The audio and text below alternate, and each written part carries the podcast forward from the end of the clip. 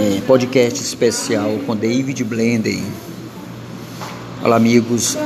É incrível, né? Como precisamos da segurança de nosso Deus, né? De nosso Pai Celestial. Em sociedade, né? No dia a dia, no andar de bicicleta, no andar de carro.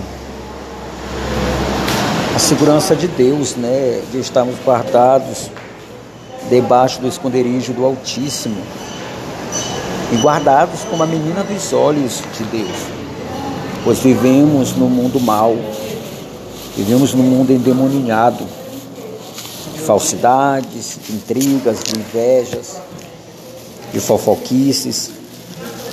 E tem um momento que isso nos abala, não é verdade?